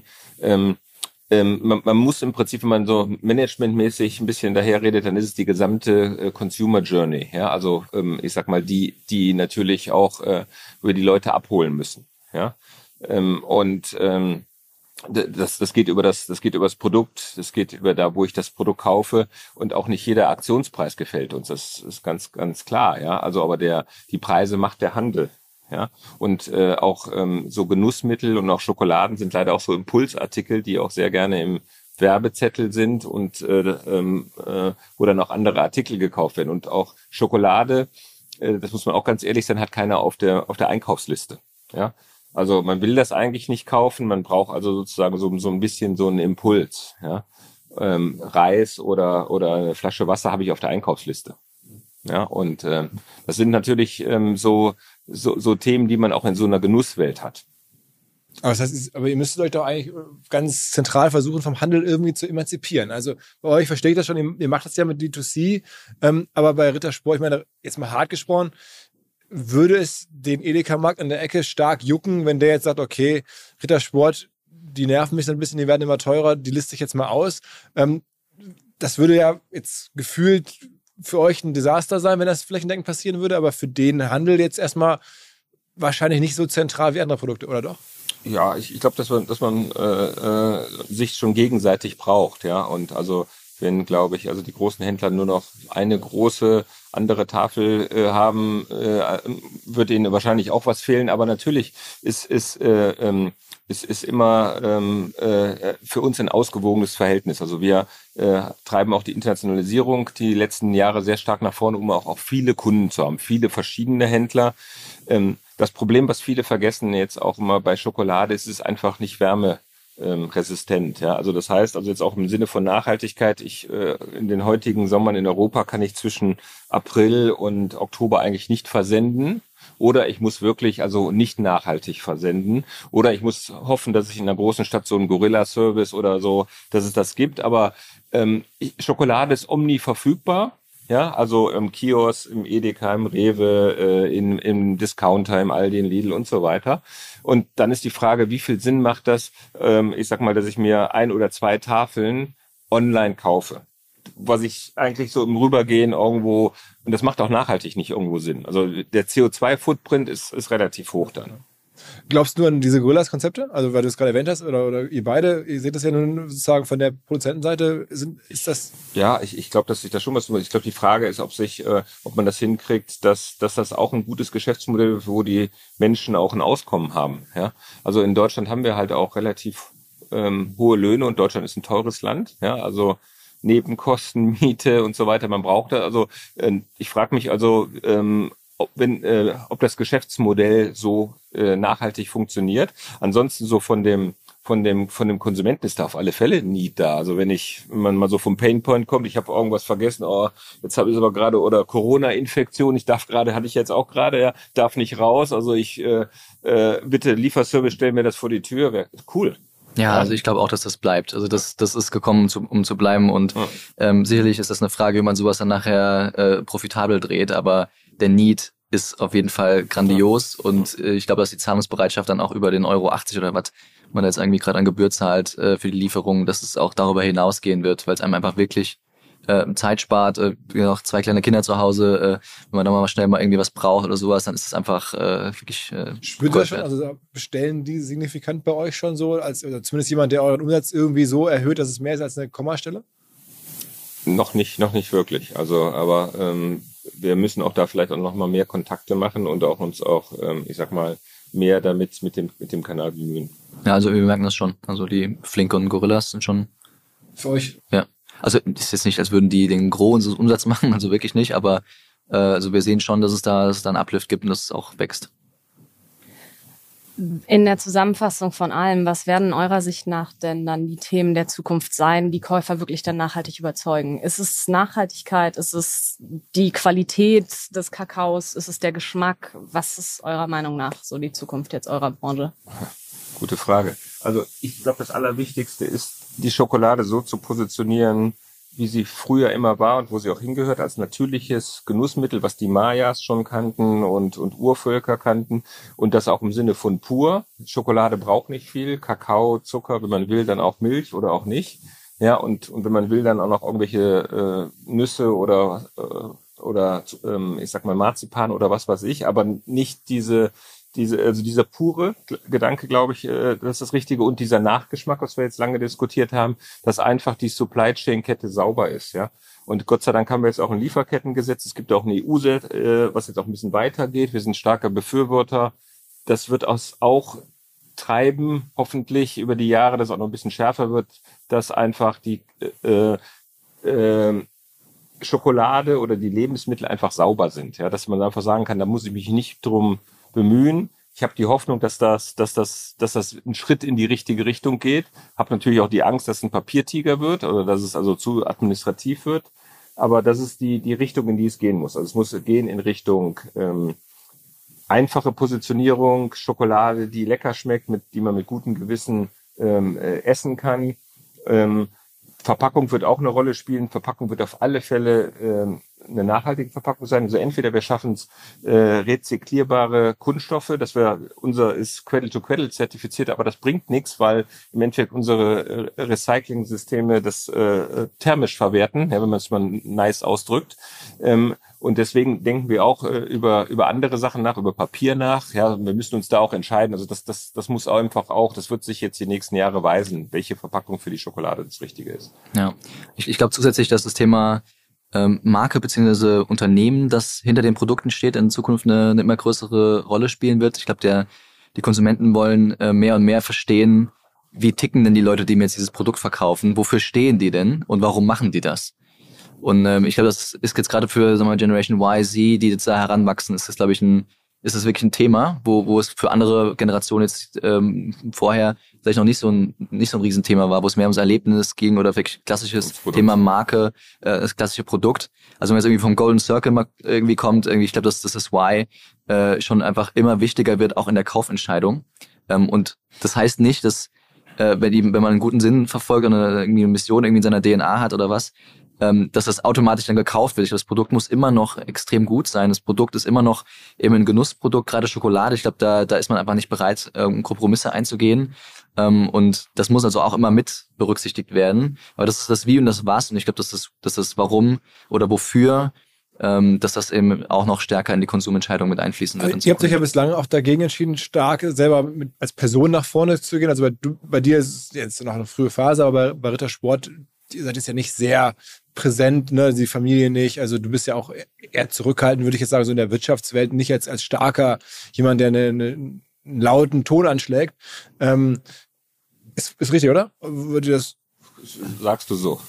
Ja. es gibt auch andere Stimmen. Es gibt auch Stimmen, die sagen, ich bin zu laut. Aber ähm, stell deine Frage. Das, das also, was mich, was, also ich wollte das da eigentlich, dass du so, ja, so stellt es sich mir da und deswegen auch die Frage, weil es doch gerade das, das ganz heiße Thema im Lebensmittelhandel mit irgendwelchen Prominenten zusammen Dinge zu machen. Also ne, mit irgendwelchen Rappern Tee zu machen oder Säfte oder was alles so gibt. Überall arbeiten wir mit Partnern zusammen. Das sehe ich bei euch auch nicht. Also bei, scheinbar euch, bei euch ja bewusst nicht, sondern da sagt ihr, das ist irgendwie eine andere Positionierung, aber bei euch ja. gab es da schon mal so Gespräche, sich zu überlegen, okay, wir nehmen jetzt einen Influencer und machen mit dem eine eigene Schokolade oder sowas. Das wäre doch vielleicht nochmal eine Idee, neben so Läden eure Mission auch zu beschleunigen, wenn ihr den richtigen findet. Ja, die Frage ist, warum, warum sollten wir das machen? Also warum ähm, sollten wir, also es müsste eben, wir, wir arbeiten mit den Menschen zusammen, äh, die auf der wertemäßigen Basis zu uns passen. Das sind auch nicht ganz so viele. Ja, ja. das ist das Problem. Ja, also mit denen man dann auch wirklich sowas machen möchte. Ja, Also wir wollen jetzt nicht irgendwelche äh, Influencer, die zwar ohne Ende Millionen Kontakte haben, ja, dann noch ein Stückchen reicher machen und, und, und äh, äh, nur damit wir vielleicht ein bisschen mehr Umsatz haben, weil das, das passt nicht in unsere DNA. In unser, in, Aber es gibt ja auch Nachhaltigkeitsinfluencer, sowas vielleicht. Also man hätte ja auch jetzt, ja. gibt's nicht so, glaubst du nicht dran?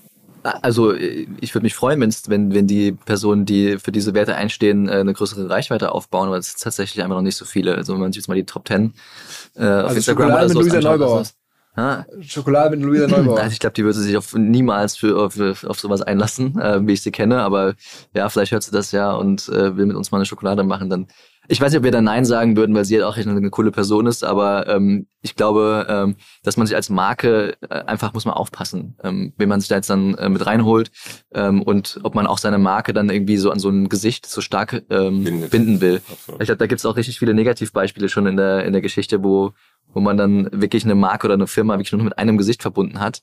Ähm, das ist natürlich, wenn man jetzt mal eine Tafel Schokolade macht oder so, ist bestimmt ein überschaubares Risiko, aber es ist trotzdem, ach so, das ist doch die Schokolade, die mit irgendjemandem was gemacht hat und ich glaube, da muss man einfach ein bisschen, bisschen vorsichtig mit sein. Was, was für eine Zahl bei euch jetzt im Businessplan für, sagen wir mal, 2025? Also jetzt, sagen wir mal, haben wir gerade gesagt, du bist jetzt so ungefähr derzeit noch fünf Prozent vom Rittersportumsatz. Ist dann Investoren die werden die Mission ja mitgehen, aber die werden ja schon erwarten, dass du, sagen wir mal, in den nächsten Jahren vielleicht dann doch halb so groß bist wie Rittersport, oder? Also ich weiß nicht, ob, sie, ob, ob der Anspruch wirklich halb so groß wie Rittersport ist in fünf Jahren. Ich glaube, das wäre, wäre etwas ambitioniert, beziehungsweise können wir gerne drüber reden, bräuchten wir noch ein bisschen mehr Geld. Ähm, aber ähm, nee, wir, wir haben natürlich schon ambitionierte Wachstumspläne, weil man merkt natürlich schon auch, Jetzt haben wir gerade die Corona-Krise mal gemeistert. Ähm, jetzt kommt das nächste Ding, äh, Ukraine, wahnsinnig Druck auf den Supply Chains. Ich glaube, da müssen auch ich meine, das werdet ihr merken, das merken wir. Äh, da ist jetzt gerade, ist es nicht so einfach äh, äh, zu wachsen. Und ich glaube, wir, äh, wir gemeinsam mit vielen anderen Unternehmen ähm, müssen auch hier und da mal Rückschläge im Wachstum ähm, hinnehmen. Also das gehört, glaube ich, auch einfach mal zur Wahrheit. Ähm, aber dafür haben wir ja auch jetzt, sagen wir mal, Investoren, die, die einen längeren Atem haben. Wir sind ja bewusst nicht auf die, auf die ganz schnellen VCs gesprungen, ähm, sondern haben jetzt auch zum Beispiel mit DLF dann einen Family ähm, Fund ähm, mit, mit drin. Welche DLF, welche Family ist das?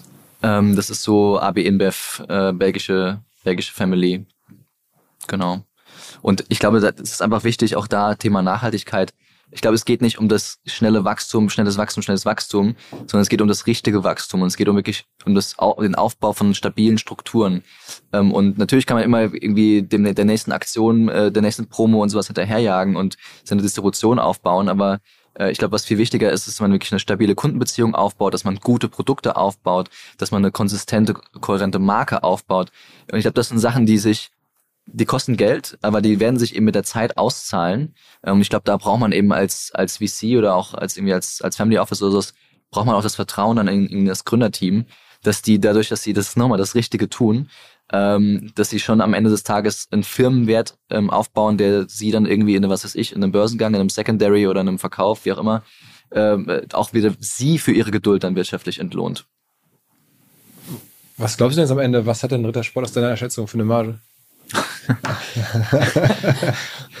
äh, ja, ja, also ich, ich meine, Branchendaten, die, die kennen wir ja alle. Also ich, ich schätze mal, dass es, äh, das ist schon ein höheres äh, einstelliges, einstellige Prozentzahl. Das wäre jetzt mein, mein uneducated guess, aber Andreas hatte schon gesagt, er redet nicht darüber. Genau, genau. Das, ich wollte ja zumindest mal einen Brancheninsider ähm, äh, fragen.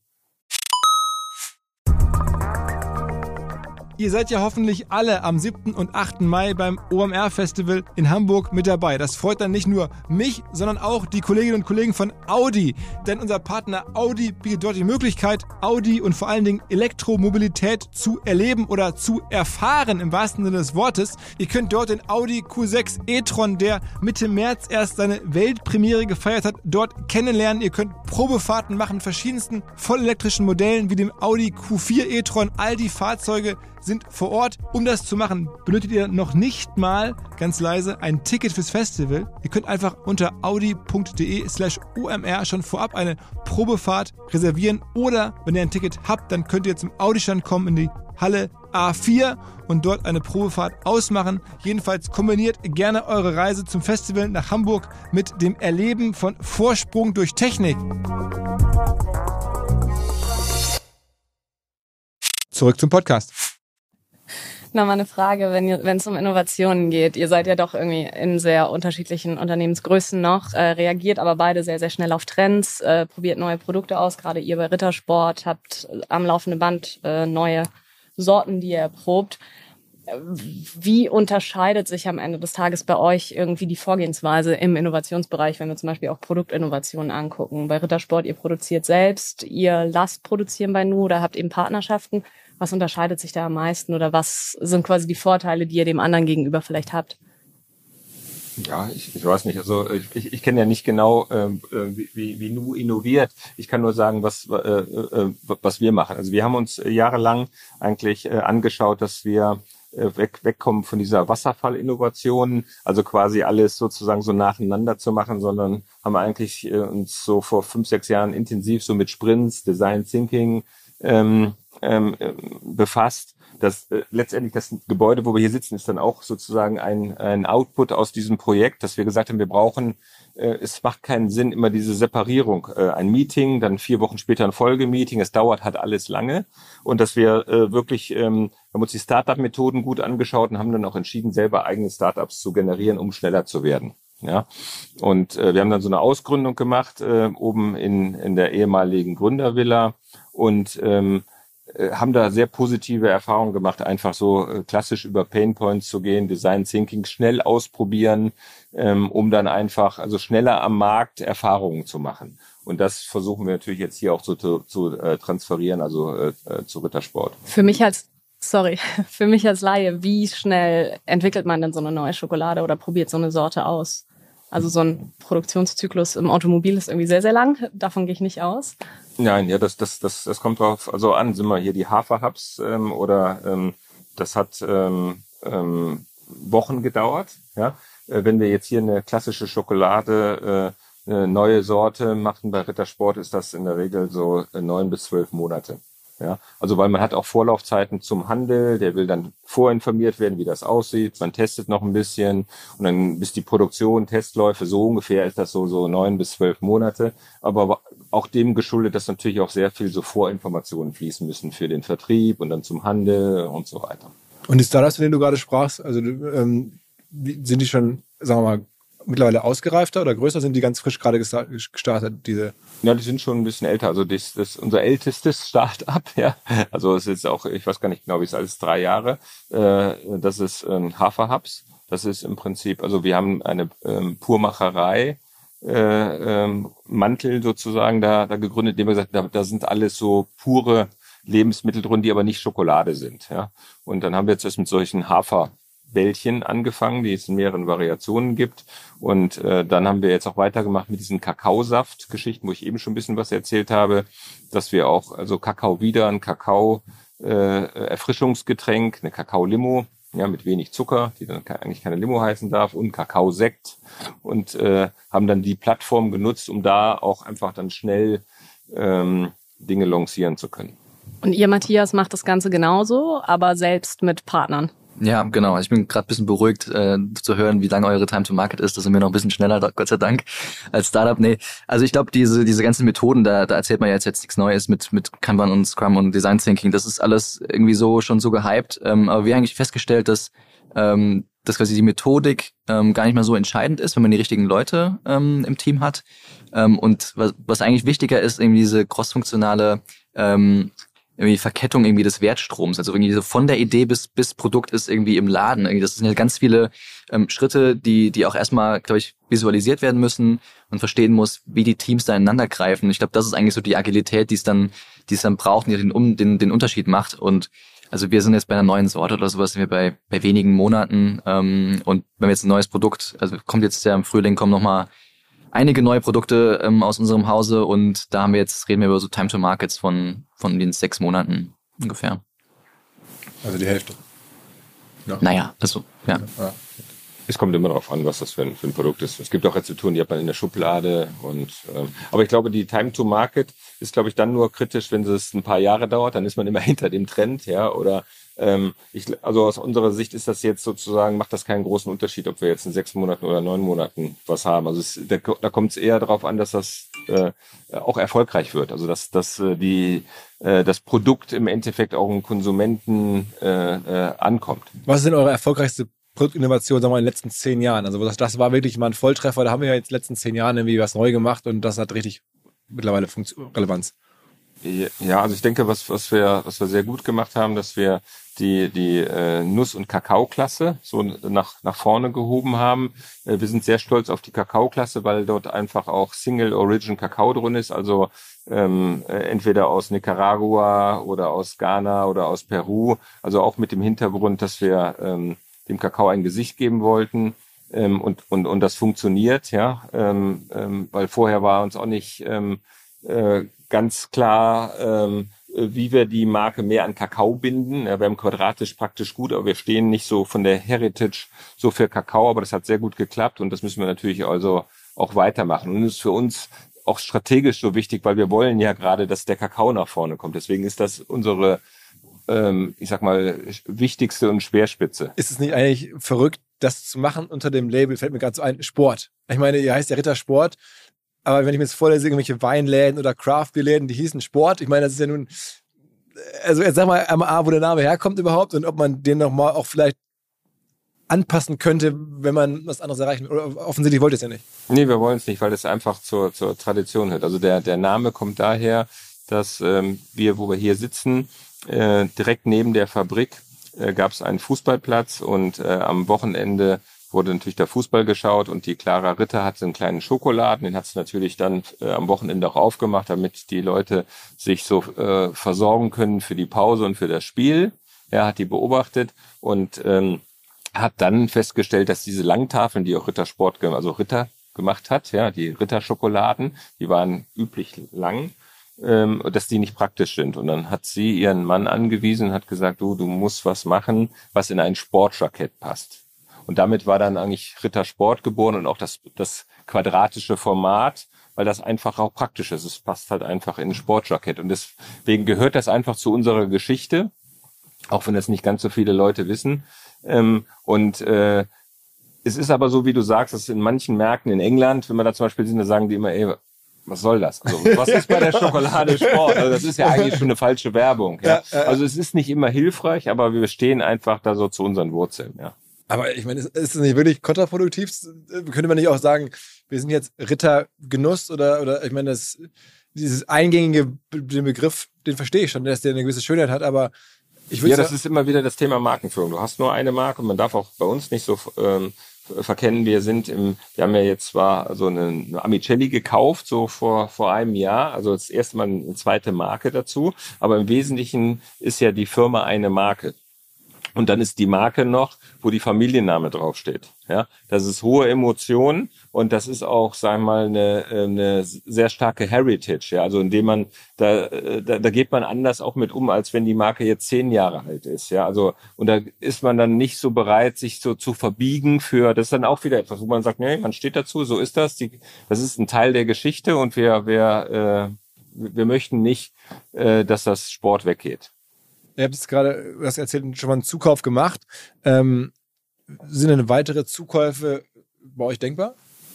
Ja, denkbar ist immer alles, ne? Also, ähm, aber ähm, das war jetzt sozusagen mal der der der erste Zukauf äh, äh, seit seit sehr langer Zeit und äh, wir haben eigentlich auch äh, gesucht nach Kapazitäten und haben eigentlich äh, eine eine, eine Fabrik gefunden, eine ehemalige Maßfabrik, bei der ich witzigerweise auch mal selber tätig war. Da war ich mal selber ähm, Werksleiter.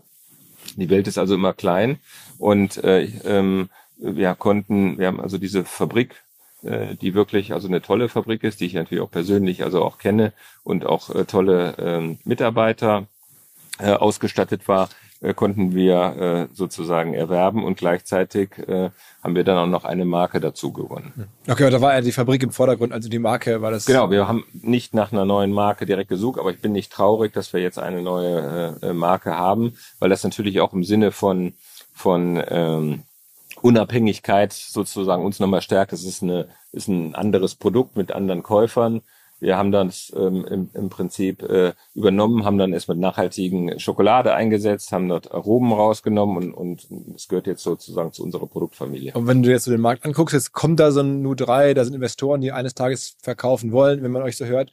Ihr versteht euch ja jetzt so ganz gut, glaube ich, habt ihr ähnliche Werte. Wäre ja schon irgendwie mal eine Überlegung wert zu sagen, die haben eine andere Marke, das ist ein junges Team, die nehmen wir jetzt dazu.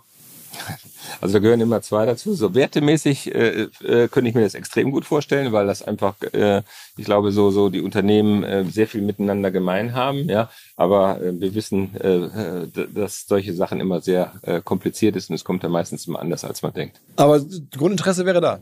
Ach, was, ja, also sag mal so, so wertemäßig, äh, sag mal, das, das ist auch das, was ich äh, total überraschend und auch sehr positiv finde. Ähm, äh, Nu ist, ist sehr, sehr äh, neu am Markt, hat sich in sehr kurzer Zeit, das sieht man ja auch im Interview, total super rein gearbeitet in die Themen, die es gibt, ja, und haben eine intrinsische Motivation, was, was, äh, äh, was, was äh, zu bewegen. Wie sind denn so Schokoladenfirmen oder sagen wir meistens ein bisschen übertrieben äh, bewertet eigentlich heutzutage? Jetzt haben wir den Umsatz gehört.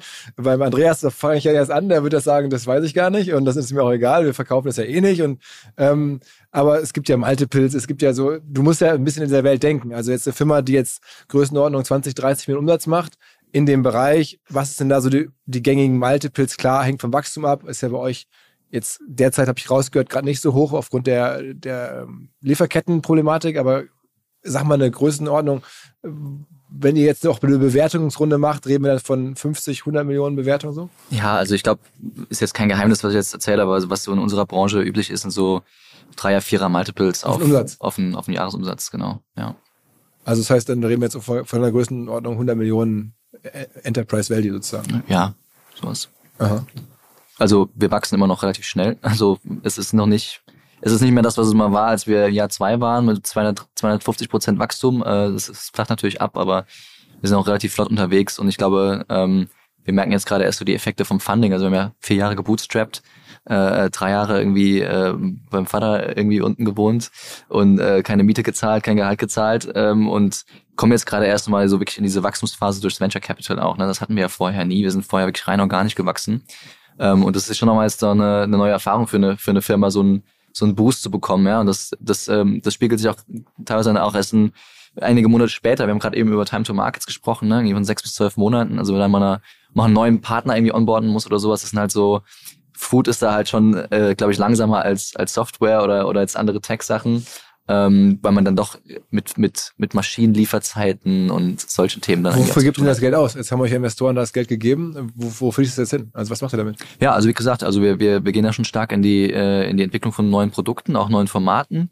Ähm, der, das wird man, darf man sich jetzt nicht so vorstellen, als würde man dann zu den irgendwelchen äh, Herstellern gehen und äh, denen die Idee pitchen und dann produzieren die jetzt am nächsten Tag, sondern es sind teilweise auch wirklich sechs, siebenstellige ähm, Investments nochmal vonnöten, um eben überhaupt Maschinen ähm, äh, zu erwerben, die dann solche Produkte auch herstellen können. Also es sind schon äh, auch, sagen wir mal, ingenieurstechnisch äh, hochkomplizierte ähm, ähm, Anlagen.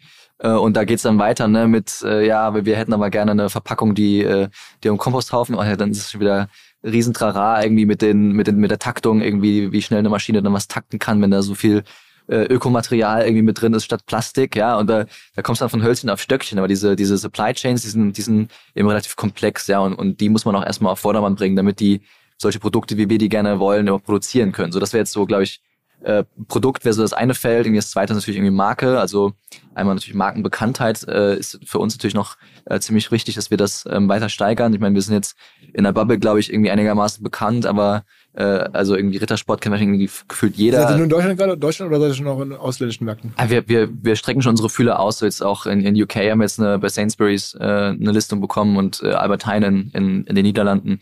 Äh, da läuft's auch gut. Äh, Dachregion sowieso. Ähm, aber klar, ne, Marke, Markenbekanntheit irgendwie in diesen Ländern langsam aufzubauen. Ähm, und das dritte wäre natürlich auch Team. Ne? Also wir, wir investieren ziemlich viel in unser Team. Wir glauben, dass äh, das quasi wirklich das der, der entscheidende Erfolgsfaktor ist, ähm, um um gegen, gegen andere Firmen auch irgendwie dann doch in der, im, im Wettbewerb zu bestehen. Ähm, und ähm, da glauben wir eben, dass das schon eben auch so eine, so in Vorleistung zu gehen im Team ähm, einfach wichtig ist. Ist eigentlich per se, ich meine, wir reden jetzt ja gerade von Kakao und diese dunkle Schokolade ist ja auch gesünder, ne? Also ist ja schon die bessere Schokolade. Wenn man denn Schokolade essen möchte, dann ist es schon auch eher, ich glaube, je mehr Kakao oder je dunkler, desto besser. Ne? Sicherlich, also das generell kann man das schon so sagen. Also das ist gesünder dann, ja. Aber, diese, aber generell, das, ich meine, ihr habt jetzt ja nun ja auch ne, viel Wert auf Werte gelegt, nachvollziehbarerweise und, und richtigerweise, denke ich. Ähm, aber ist denn Zucker oder am Ende Schokolade, also was, was man sich überhaupt, ist, ist es per se ja eigentlich gar nicht wünschenswert, oder? Also man wäre es nicht besser, man. Ja, also ich meine, äh, ich denke, Schokolade in, in Maßen ist, ist jetzt, sagen wir mal, kann in der Ernährung ruhig ein Teil sein. Es, ist, es kommt, wie gesagt, darauf an, dass man eben sich sonst auch gesund ernährt. Ähm, ich glaube, wenn man, äh, wenn man sich jetzt wegen allem äh, verrückt macht, was man so isst, ist das, glaube ich, auch wiederum nicht gesund. Ähm, ich denke auch, Schokolade darf auch ein bisschen süß sein. Wir, wir selber sind ja, wisst ihr ja, ähm, sagen wir mal, ein bisschen äh, eher weniger äh, für Zucker, ein bisschen weniger, äh, glaube ich, ist besser an der Stelle. Ähm, und das ist, glaube ich, so glaube ich, der, der Hauptkritikpunkt ähm, von, von uns irgendwie auch an der äh, generell der Schokoladen- oder Süßwarenindustrie ist einfach, dass es, dass es einfach over the top ist. Also ich meine, die meisten äh, Schokoriegel oder Schokotafeln, ja, irgendwie Vollmilch irgendwie von Lind oder äh, Milka oder wie sie auch alle heißen, da reden wir immer über Zuckergehältern nördlich von 50 Prozent, ja, und das ist, glaube ich, ähm, da geht es auch nicht mehr den, um den Geschmack. Also ich glaube, das schmeckt man auch irgendwann gar nicht mehr. Es wird gar nicht mehr süßer, sondern es ist einfach wirklich ein Füllstoff. Ähm, und der ist halt einfach ja, wie, glaube ich, jetzt einfach äh, gemeinhin bekannt ist, nicht unbedingt der Gesundheit zuträglich. Ähm, und da fordern wir schon eben von der Industrie ähm, durchaus ein Einlenken und eine, eine Reduktion ähm, hin auf ein, auf ein wirklich ein geringeres Niveau, ähm, was ab und zu ja, leider auch eben mit höheren Kosten einhergeht. Aber wir glauben eben, ähm, dass die Konsumenten einfach ähm, schon irgendwie eine Bewusstseinserweiterung da irgendwo erfahren haben in den letzten Jahren und, und einfach für sich auch, ähm, glaube ich, bereit sind, äh, nochmal ein paar Cent draufzulegen, wenn sie dafür wissen, dass sie ihrem Körper jetzt eben nicht so dolle schaden, indem sie jetzt irgendwie hier 50 plus Prozent Zucker irgendwie sich reinfahren. Das muss nicht mehr sein. Ist euer Bestandsrisiko Nummer eins am Ende, wenn du so eine Matrix aufmachst, so größte Risiken, dass irgendwann wirklich so Zucker per se noch mehr mh, hm, dämonisiert wird vielleicht, als es das jetzt wird? Nee, ist es nicht. Also Ähm, äh, Matthias hat das schön gesagt. Also die, die Welt ohne Zucker wäre auch nichts, auch genau die Welt ohne Wein nichts. Aber es geht das Maß, ja. Auch versteckte Zucker, also das transparent zu machen, was das für ein, für ein Produkt ist und auch äh, einfach ähm, ähm, jeden Tag zwei Tafeln Schokolade essen oder eine Tafel, das ist viel zu viel. Also es geht um Genuss und um, und um, um, um bewussten Genuss. Also ähm, das, ich, ich sehe da nicht die, nicht, nicht die Hauptgefahr. Ähm, ich sehe die Hauptgefahr wirklich darin, ähm, ähm, ja, es, es muss sich äh, im Sinne der Nachhaltigkeit dieses, dieses, äh, das, das Umfeld, ähm, in, in dem Schokolade produziert wird oder generell auch Lebensmittel, das muss sich verbessern. Ja, Ja. also Und was wir halt, was wir auch einfach klar sehen, ist eben dieses, dieses Race to the bottom, ne? Also wenn jetzt, ähm, ähm, wenn, es ist, geht quasi immer bis zur Schmerzgrenze auch im Zuckergehalt, ja. Also ähm, ich glaube, wenn man da jetzt irgendwo teilweise auch dann regulatorisch mal eingreifen würde, da wären viele Player gar nicht so traurig, ja, weil jetzt gerade so das Problem irgendwie, wenn Mars sich bewegt und ein bisschen weniger Zucker reinmacht, ja, dann freut sich Nestlé. Und wenn Lind irgendwie ein bisschen weniger Zucker reinmacht und ein bisschen mehr kostet, dann freut sich wahrscheinlich der Rittersport. Und so ist es irgendwie, alle gehen im Prinzip immer bis zum Anschlag ähm, gerade. Und ähm, keiner traut sich aus der Deckung, weil er, weil er Angst hat, irgendwie Marktanteile zu verlieren, weil dann eben, wie gesagt, entweder irgendwie der Geschmack ein bisschen äh, weniger süß ist, äh, wo er dann Angst hat, dass der, dass der Zucker äh, äh, gewöhnte Konsument dann abspringt oder, oder der Preis dann irgendwie mal ein paar Cent teurer ist. Und ich glaube, da müssen wir irgendwie gucken, dass wir aus diesem Teufelskreis mal rauskommen, irgendwie als Industrie. Ähm, und da ne, aus äh, zu Recht aus, aus kartellrechtlichen Gründen da irgendwie Absprachen ähm, eben unmöglich sind, ähm, glaube ich, brauchst da einfach nochmal einen Anschub irgendwie äh, regulatorisch. Wir sehen in UK, ähm, dass es da bei den Softdrinks zum Beispiel super funktioniert hat. Ähm, da waren auf einmal alle dann irgendwie dann doch froh, dass es äh, weniger Zucker ist und ähm, und die ganze Industrie hat sich eben darauf eingestellt nach nach einem ersten Aufschrei. Aber ich glaube, dass dass sowas eben auch äh, bei uns in Deutschland funktionieren könnte, ähm, ohne dass uns jetzt hier reinweise irgendwie die Schokoladenhersteller da über die Wupper gehen, sondern ich glaube, da ähm, da würden glaube ich alle auch davon profitieren, Konsument, auch die Produzenten. Ja, es geht immer um, um das äh, um, um das Maß. Also in der Schokolade geht's nach Verordnung, muss Zucker drin sein. Man braucht das auch, sonst aber ähm, die Frage ist, muss da so, so viel Zucker drin sein, wie es jetzt ist? Da bin ich äh, total dafür. Wir müssten eigentlich äh, mehr hingehen, also in, in, in weniger Zucker, in mehr Kakao. Ja. Aber das, äh, das ist eine Entwicklung, die müssen wir auch alle gemeinsam treiben. Ja. Okay, okay, okay. Ähm, ja, vielen Dank äh, für die für die Diskussion, für die für die ganzen Antworten, ähm, Lola fürs Mitfragen ähm, und ähm, ja, vielen Dank fürs Zuhören. Und Danke an dann, euch, äh, es war, war sehr angenehm, glaube ich. Ja, ja, wirklich. Ja, Toll. also ich habe viel gelernt. Ich habe ich hab tatsächlich einiges gelernt und ich hoffe, äh, die verschiedenen Hörer auch. In dem Sinne, ciao, ciao. Tschüss. Ciao. Ciao. B2B-Verkaufsprozesse sind kompliziert. Nicht immer, aber ab und zu, das weiß ich selber und genau hier will Along mit seiner Lösung ansetzen. Also E-Mail-Schleifen vermeiden, E-Mail-Ping-Pong vermeiden, dafür sorgen, dass Verkäufer verstehen, was die Interessenten intern so abstimmen, vor allen Dingen dafür sorgen, dass die Materialien, die häufig solchen Mails angehängt sind, stets aktuell sind. Nur, wie kann das alles gehen? Was genau macht Along? Sie bauen sogenannte Along Spaces, also im Kern Digital Sales Rooms, in denen alle Materialien abgelegt sind, wo die ganzen Verkaufsschritte nachvollziehbar sind, wo bestimmte Menschen Zugang haben. Man muss nicht mehr in E-Mail zu, man muss einfach in den jeweiligen Along Space reingehen, den man mit seinem Kunden dann teilt. Entsprechend kann man auch sehen, wer wann im Along Space drin war, was sich angeguckt wurde, wo neue Details vielleicht hinzugefügt wurden. Die Kollaboration wird also viel, viel besser. Along funktioniert am Ende wie ein Co-Pilot, analysiert also auch das Engagement, das Engagement der Interessentinnen und Interessenten und stellt Empfehlungen für die nächsten Schritte zur Verfügung. All das kann man innerhalb von wenigen Minuten aufsetzen und direkt mit dem eigenen CRM verbinden. Along ist natürlich DSGVO-konform, wurde 2022 erst gegründet. Wir von OMR dürfen mit einem ganz, ganz kleinen Teil an Along beteiligt sein und Along ist zu guter Letzt der Nummer 1 Treffer auf OMR Reviews im Bereich Digital Sales Rooms. Wer mehr wissen möchte, alle Infos Along Space, ein Wort alongspace.com slash OMR. Zurück zum Podcast. Dieser Podcast wird produziert von Podstars bei OMR.